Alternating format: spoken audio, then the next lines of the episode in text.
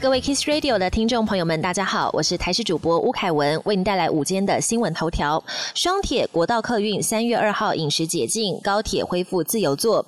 交通部表示，三月二号起放宽双铁、国道等大众运具与邮局营业区域内禁止饮食限制，恢复高铁自由座服务及取消台铁城际列车站票数限制。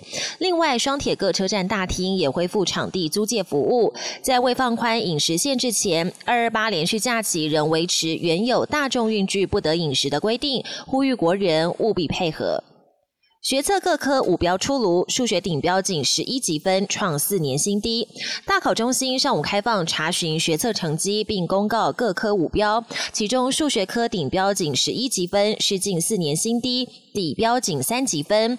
国文科则摆脱近年顶标和前标都为十三级分的魔咒，今年顶标维持十三级分，前标下滑为十二级分。英文科难度也增加，顶标由去年的十四级分下滑为十三级。分调整健保费率部分负担，医师表示看得到吃不到。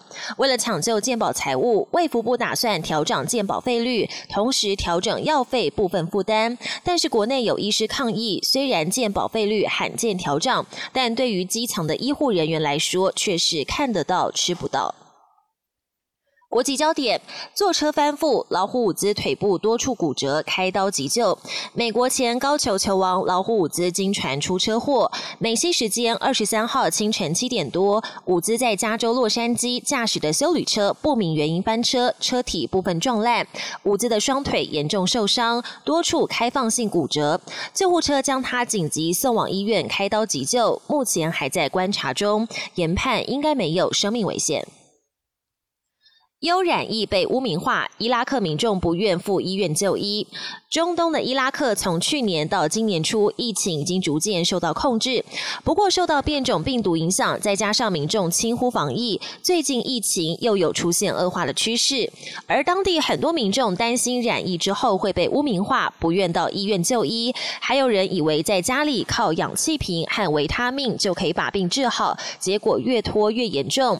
伊拉克全民的防疫观念。还有待提升。波音七七七发动机事故起火，初判为金属疲劳。美国联合航空一架波音七七七客机二十号在空中发动机起火，且零件掉落，震惊全球。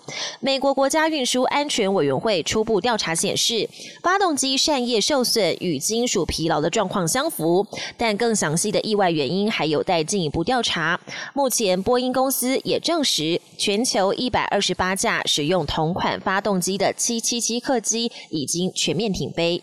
本节新闻由台视新闻制作，感谢您的收听。更多内容请锁定台视各节新闻与台视新闻 YouTube 频道。